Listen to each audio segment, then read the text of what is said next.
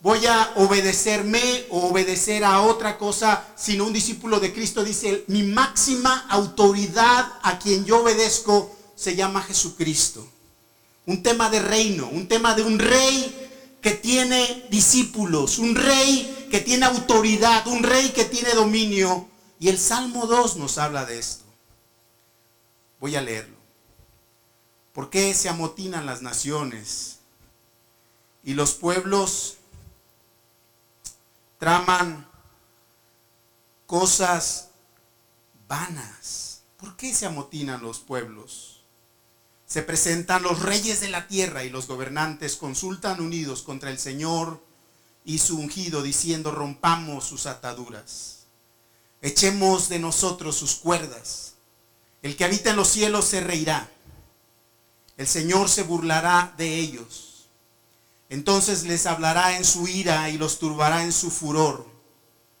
Yo he instalado a mi rey en Sión, mi monte santo yo declararé el decreto, el Señor me ha dicho, tú eres mi hijo, yo te engendré hoy. Pídeme y te daré por edad las naciones y por posesión tuya los confines de la tierra. Tú los quebrantarás con vara de hierro, como a vasija de alfarero los desmenuzarás. Y ahora, oh reyes, sean sabios, acepten la corrección Oh gobernantes de la tierra, sirvan al Señor con temor y alégrense con temblor. Besen, besen al Hijo, no sea que se enoje y pierdan el camino, pues enciende de pronto su ira. Bienaventurados todos los que en Él se refugian. La siguiente, en el PowerPoint, les presento aquí Lixus Allí era el pueblo donde nosotros vivíamos. Enfrente se encuentra el pueblo del Arache. Estas ruinas son Lixus, son ruinas romanas. Hasta ahí llegaba el imperio romano frente a la costa atlántica en el norte de África. Este era el lugar más apartado del pueblo del Arache. Varios kilómetros está el río y luego allá al horizonte se encontraba el pueblito. En mayo del 2010 recibimos esta amenaza y esta sentencia de dejar el país, el rey de Marruecos mandó una carta donde mandaba encarcelar a los hermanos del Arache y a nosotros nos pedía, nos daba 24 horas para abandonar el país porque no quería cristianos en esa zona de Marruecos. Fuimos al otro día a las ruinas de Lixus con temor. Algunos de los hermanos ya estaban encarcelados, y yo con los hermanos que estaban allí y con mi compañero de trabajo, estábamos con temor, estábamos con, con angustia por la situación. Teníamos 24 horas para dejar el país y recuerdo que uno de los hermanos abrió el Salmo 2 y empezó a leer el Salmo 2 delante de ese pequeño grupo espantado en las ruinas de Lixus. Yo recuerdo que al estar leyendo ese salmo vino mucho ánimo a nosotros. Porque si usted está de acuerdo, este salmo habla de que hay un rey que Dios ha instalado sobre todos los reinos de la tierra.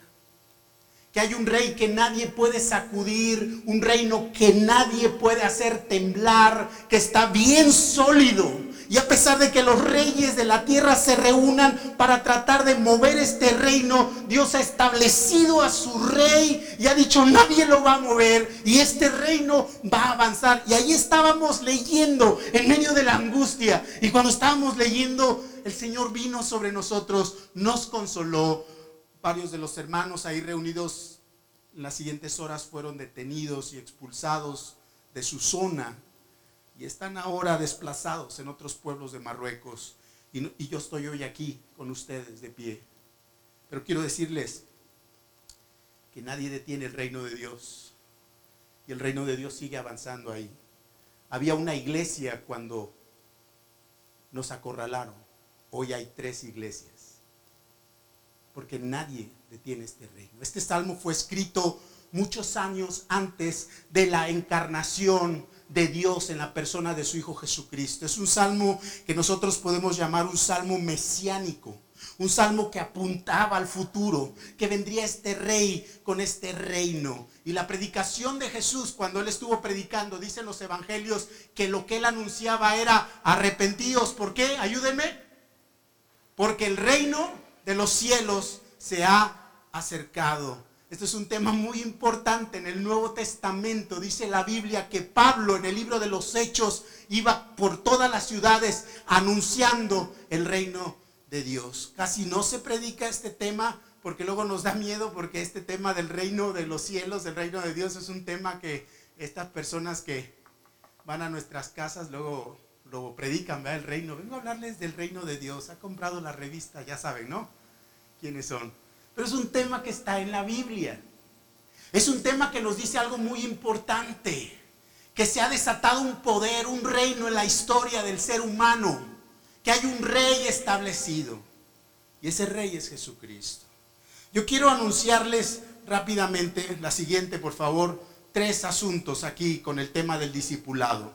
Primero es que todos tenemos un rey. Segundo, todos nos oponemos al rey. Y número tres, todos necesitamos al rey. Todos tenemos un rey, todos nos oponemos al rey, todos necesitamos al rey. Siguiente, todos tenemos un rey. Si usted se da cuenta aquí en este salmo, se habla de ese rey que ya les he comentado, pero se habla también de reyes. Rey con R mayúscula y reyes con R minúscula. Dice que hay reyes que no aceptan al rey que Dios ha enviado. De hecho, se le menciona en el Salmo con un título, el ungido. El ungido de Dios. ¿Por qué se oponen al ungido de Dios? Cuando era pequeño yo tuve la oportunidad pues de nacer en un hogar cristiano. Y y pues hay cosas que luego no se explican a los niños que nacen en hogares cristianos y pues se dan de hechos de que los niños van a saber y no sabemos nada. Pero yo recuerdo que cuando decían Jesucristo, yo recuerdo que, que, yo me acordaba que el nombre del que había nacido en Belén se llamaba Jesús, pero ¿de dónde habían sacado Cristo? Y yo recuerdo de niño que mis explicaciones que me daba era, ah, bueno, se llama Jesús y se apellida Cristo. Como yo me llamo Samuel, y mi apellido García, ¿no? O sea, Jesús, Cristo. Pero la palabra Cristo es una palabra del Nuevo Testamento, traída del Antiguo Testamento, que significa exactamente esto, ungido. Jesús, el ungido. Y cuando se hablaba de ungidos, y aquí en el Salmo 2 se está refiriendo a una tarea que hacía un profeta cuando se iba a anunciar a un nuevo rey, y le ponían encima un ungimiento, aceite, delante del pueblo y decían, he aquí el rey el rey de Israel. Ese era el ungido, el rey. Y este salmo dice que Dios ha ungido a alguien y nosotros sabemos hoy que ese alguien es Jesucristo. Pero ¿qué es un rey? Siguiente, ¿qué es un rey? Yo puedo definir a un rey con tres aspectos. Siguiente, con tres tareas que tiene un rey. Un rey tiene dominio, un rey tiene autoridad y un rey tiene dignidad. Nosotros como mexicanos no sabemos que es un rey porque desde 1810 echamos afuera al último virrey que nos había impuesto eh, la gente que vino de Europa a, pues aquí a conquistarnos, ¿verdad? Así que no tenemos experiencia de rey, pero algo que me ha ayudado a mí es vivir en países donde hay reyes. En Marruecos hay un rey. En España también hay un rey. Y era interesante yo como mexicano viendo cómo actúa la gente con sus reyes. En Marruecos yo sabía que el rey iba a llegar a una zona de Marruecos porque todo el pueblo estaba limpio. Y yo les decía, pero ¿qué va a pasar aquí? Porque seguro no lo barrieron porque vine yo decía, el Melik, el rey va a venir. Ah, de veras, y luego salía la gente con flores y pintaba sus casas, porque era, era tan digno ese rey para ellos.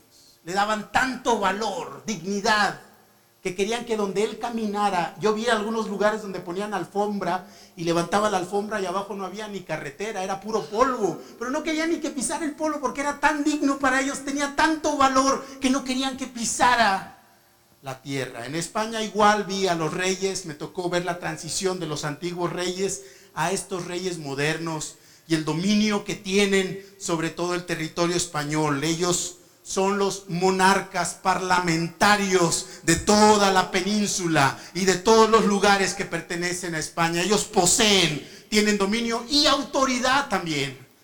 Dominio, autoridad y dignidad definen lo que es un rey. Pero ahora volvamos al Salmo. Dice que hay reyes que también comparten esto.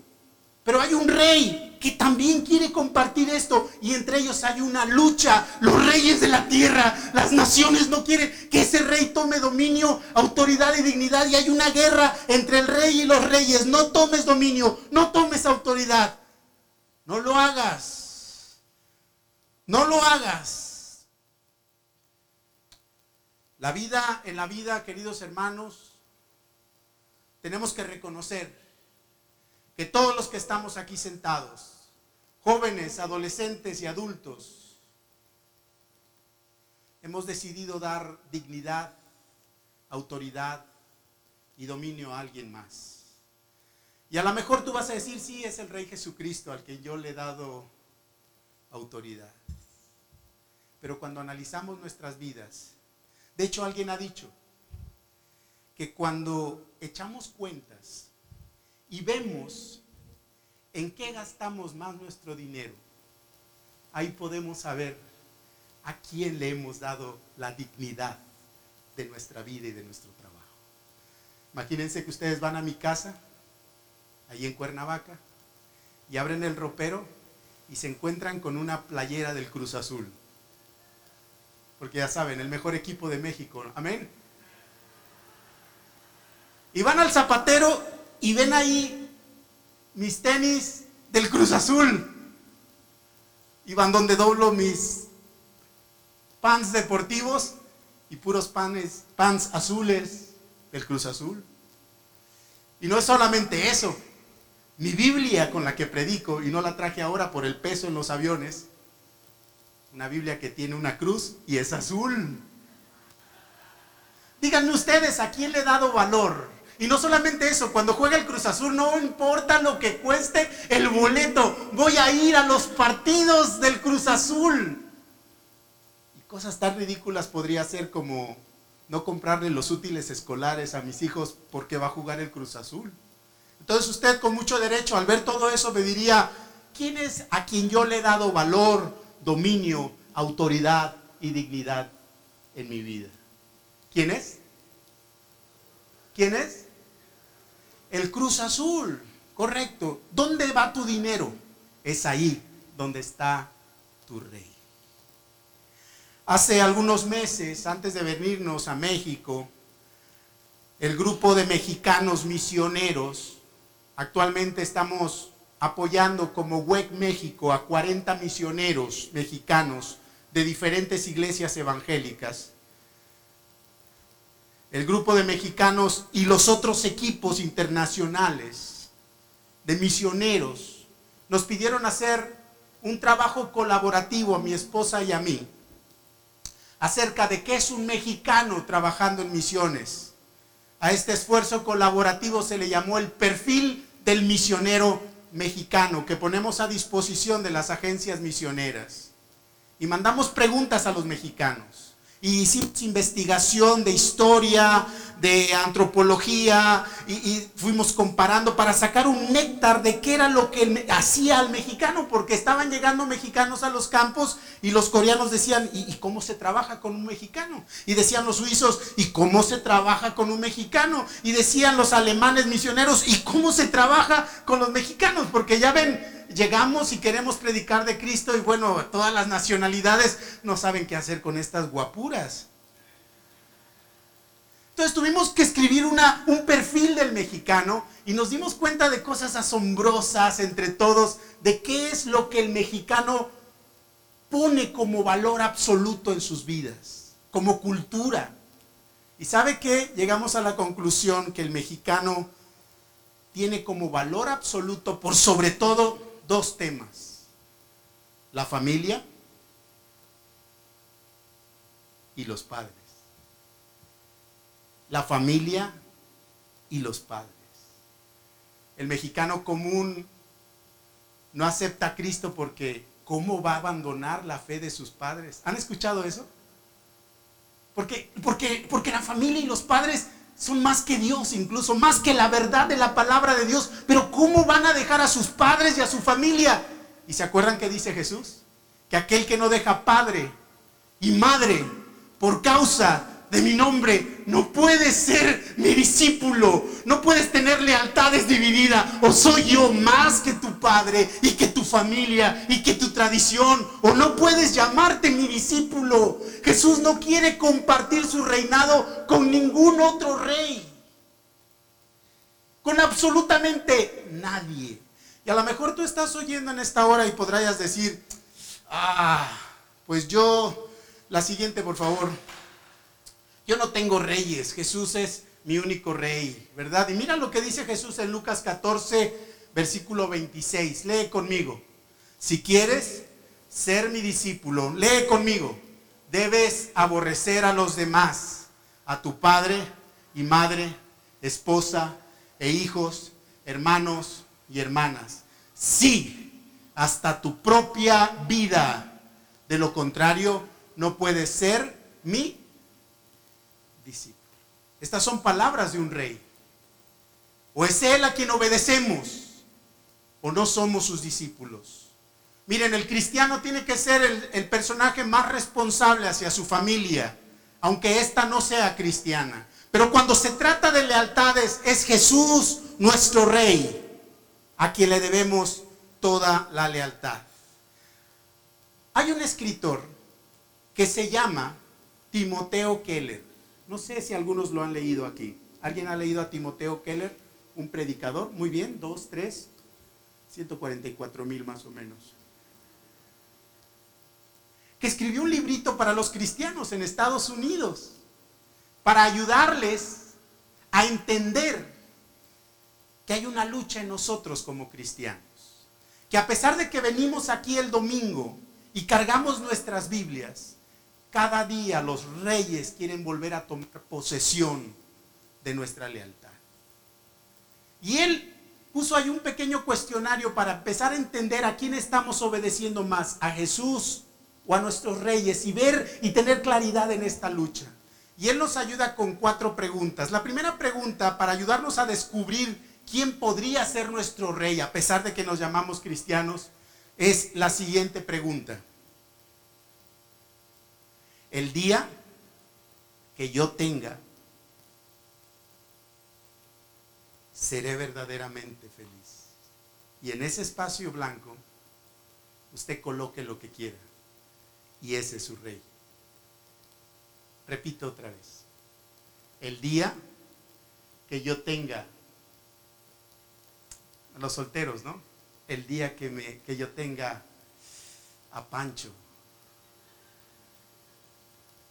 Ese es tu rey y se llama Pancho y está guapo. Pancha y está guapa y sabe cocinar bien. Carro, casa. Podemos descubrir nuestros reyes ahí. La segunda pregunta con la que nos ayuda este hermano es la siguiente. Si algún día me faltara, me moriría. Si algún día, para las mamás, si algún día me faltaran los hijos, me moriría. Cuando me venía y me subía al avión, me dice mi esposa, que no se vaya a caer el avión, ¿eh? Porque me muero si te mueres. Bueno, yo sé que me quiere, bueno, la tengo loca, ¿no? A la esposa. Pero de veras cuando llegamos a esta pregunta, lo más profundo hombres, mujeres que no pueden vivir, que piensan que su vida va a ser un caos cuando su... ¿Y sabes qué va a pasar algún día? Algún día no vamos a existir para esta otra persona. Y te vas a dar cuenta que no puedes depositar tu confianza, sino solamente en el Rey Jesucristo.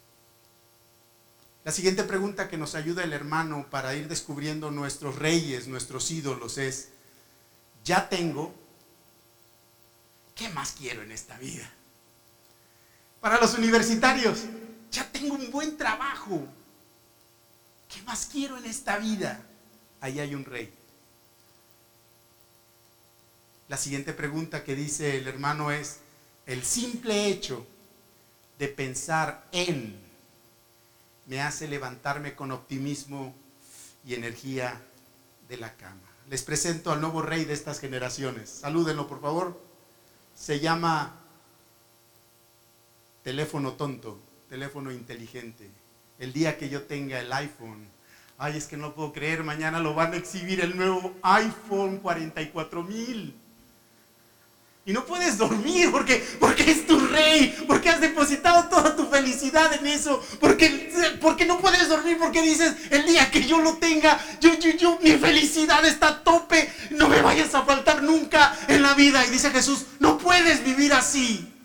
Solo yo puedo darte todo eso, que todas esas cosas no te podrán dar jamás. Porque yo soy inmortal, yo soy invencible. Yo he muerto por ti en la cruz del Calvario. Solamente yo y nada más yo. Debo de ser el rey de tu vida.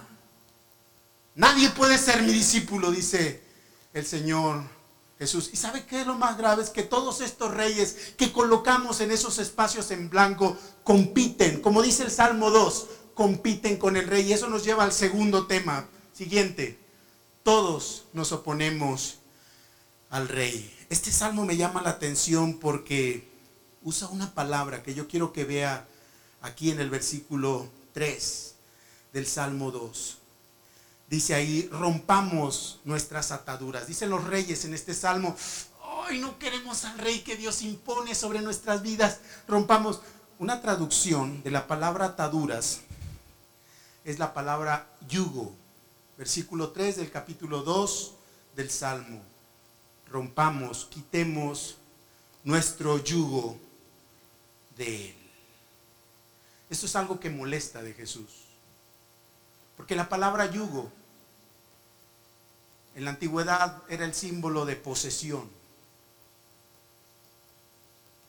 Jesús exige que tú seas su discípulo. Jesús exige, no quiere Él ser tu consejero no quiere ser tu compa. No quiere ser nada más aquel que te da un consejito. Él quiere serlo todo para ti. Y Él quiere que le obedezcas totalmente. Es que la persona de Jesús molesta cuando Él habla y dice, pon tu yugo sobre ti. Les quiero presentar aquí una de las alumnas de mi esposa, de mi esposa, cuando estuvimos en España. Ustedes pueden ver ahí quién es mi esposa, ¿verdad?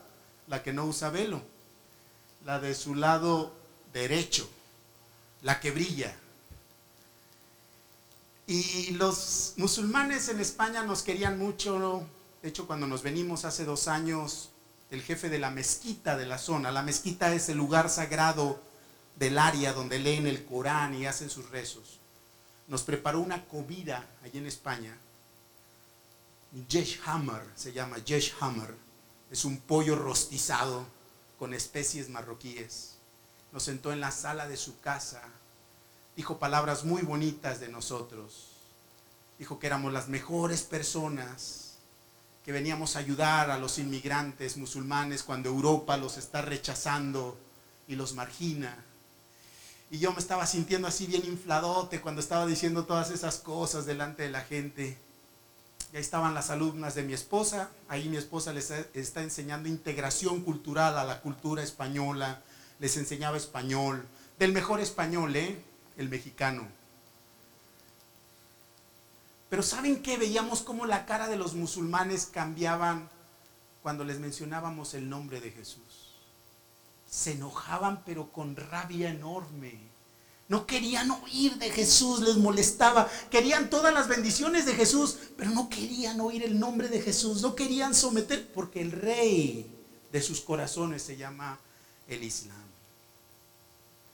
El problema con los reyes de nuestro corazón, al igual que mis amigos musulmanes, es que se oponen porque Jesús quiere ser el único rey y quiere que todos esos reyes se vayan de tu vida. Y esta es una tensión que el apóstol Pablo, por ejemplo, dice en Romanos 7 del 21 al 22. Siguiente, lea conmigo. Romanos 7 del 21 al 22. He descubierto, lea, el siguiente principio de vida. Que cuando quiero hacer lo que es correcto, no puedo evitar hacer lo que está mal. Amo la ley de Dios con todo mi corazón, pero hay otro poder dentro de mí que está en guerra con mi mente. Ese poder me esclaviza al pecado que todavía está dentro de mí. Es una lucha de estos reyes con el rey Jesucristo. Nuestros reyes se oponen al rey y tenemos que estar bien conscientes de esta lucha cada día. Cada día es una lucha. Es un tiempo de aceptar el Evangelio. Es un tiempo de arrepentirnos. Porque la lucha no va a terminar hasta que Cristo venga. Los reyes otra vez quieren usurpar el poder de nuestro corazón. Y sabe que esos reyes de nuestro corazón quieren hacernos sentir conformes. Con un poquito de canto. Con un poquito de ofrenda. Con un poquito de oír. Pero nada de obediencia al Señor Rey Jesucristo. Y eso no es posible. Y eso nos lleva al último punto, que es todos necesitamos al rey. Siguiente, todos necesitamos al rey de este salmo que se llama Jesucristo. Siguiente, hace algunos años, estando en África, llegó a mis manos este libro. Esta no es una foto mía al despertarme en la mañana, de este hombre que se llama Albert Sánchez Piñol. Este libro se llama Payasos y Monstruos. Si usted puede leerlo, léalo. Y habla sobre los reyes, los líderes del África corrupta. Reyes que abusan de su población. Reyes que abusan de los que están bajo su gobierno. Historias terribles que te van a hacer llorar. Te van a hacer reír y te van a hacer volver a llorar como una que leí que dice que, un rey africano en estos países pobres eh, eh, son tan pobres que la gente no, no, sabe si va a poder comer el siguiente alimento porque no hay comida, no hay trabajo, pero el rey de ese lugar almuerza todos los días en África, cangrejo fresco de Alaska. ¿Puede usted creerlo? Mi gente muriéndose de hambre, pero yo como rey mando mi avión a Alaska a que me traigan cangrejo y ostras para desayunar.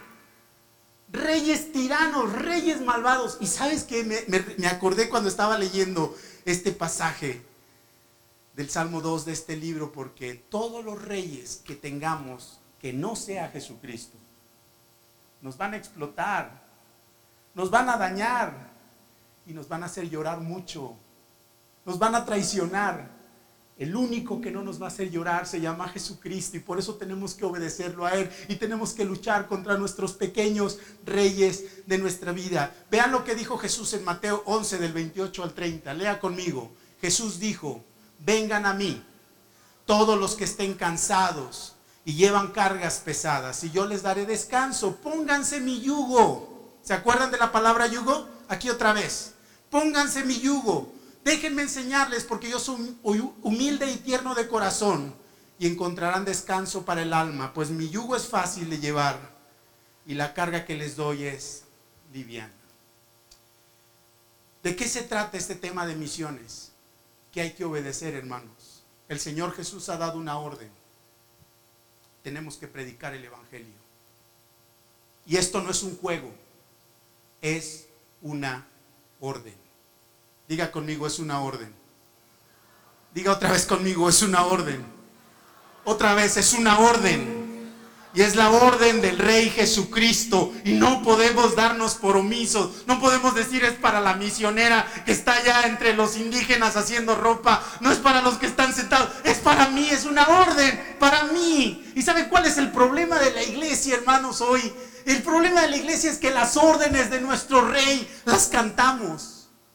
Las órdenes de nuestro rey las recitamos. Las órdenes de nuestro rey las leemos. Las órdenes de nuestro rey las ponemos en cuadritos en nuestras casas. Pero no las obedecemos, hermanos. Él es el rey y nosotros tenemos que obedecer. O no sé qué le parecería a usted que un día le dé una orden a su hijo de secundaria y le diga, hijo, cuando yo regrese del trabajo, quiero que tu recámara esté limpia. Y usted regresa del trabajo y ¿qué cree? ¿Y qué cree? A ver, adolescentes de secundaria, estoy hablando de otros, no de ustedes, eh, tranquilos. ¿Y qué cree cuando usted regresa, sale su hijo, su hija y le dice, no te enojes, mamá? En lo que te fuiste, le puse música a la orden que me diste. Mira, y saca la guitarra y te empieza a cantar. Hija, limpia la recámara, tiende tu cama y trapea el cuarto. ¿Verdad que está bien bonito, mamá? ¿Cómo obedezco tus órdenes? dice, pero hija, por favor, no te enojes. Me aprendí tu orden en inglés también. Mira, fui al diccionario, al Google y traduje tu orden. Tidy up your room. Y te la puedo decir en árabe y en francés, mamá. Y tú dices, pero hija, tranquila, mamá, te la puedo recitar también. Y para que no te enojes más. Y saca de entre su escritorio ahí todo revuelto, un cuadrito con tu orden, me dice, y le puse marco. El Rey Jesucristo ha dado una orden. Id por todo el mundo y predicad el Evangelio. ¿Qué vamos a hacer, hermanos? ¿Qué vamos a hacer, hermanos? ¿Qué vamos a hacer, hermanos? ¿Qué vamos a hacer? Vamos a obedecer a nuestro rey. Que sí, los reyes de nuestro corazón se oponen, pero Él es al que le debemos lealtad. Y en estos días vamos a seguir hablando de esto. Les espero mañana. Vamos a orar. Padre bendito, Señor, te damos la honra y la gloria desde que amanece hasta que anochece, Señor. Sea alabado tu nombre, Señor. Tú eres el rey profetizado por todo el Antiguo Testamento. Todos los profetas y todos los escritos antiguos hablaban de ese rey. Y hoy nosotros tenemos la bendición de ver cumplida esa profecía. El rey ha llegado, dos mil años ya, que ha llegado y caminó entre nosotros y nos ha dado una orden específica a sus discípulos, a los que obedecen su palabra, a los que obedecen sus mandatos. Y esta orden es, vayan y prediquen de mi reino. Queremos hacerlo, Señor. Perdónanos, Señor, cuando hemos puesto por delante de nosotros los intereses de esos pequeños reyes tiranos que hemos dejado que nos gobiernen. Queremos obedecerte hasta el final, Señor Jesucristo. Háblele al Señor Jesús allí en sus palabras, ahí donde está usted de pie o sentado, y dígale, Rey Jesús, úsame para cumplir la tarea de llevar el Evangelio hasta el fin del mundo y alabe el nombre del Señor. Aleluya. Amén.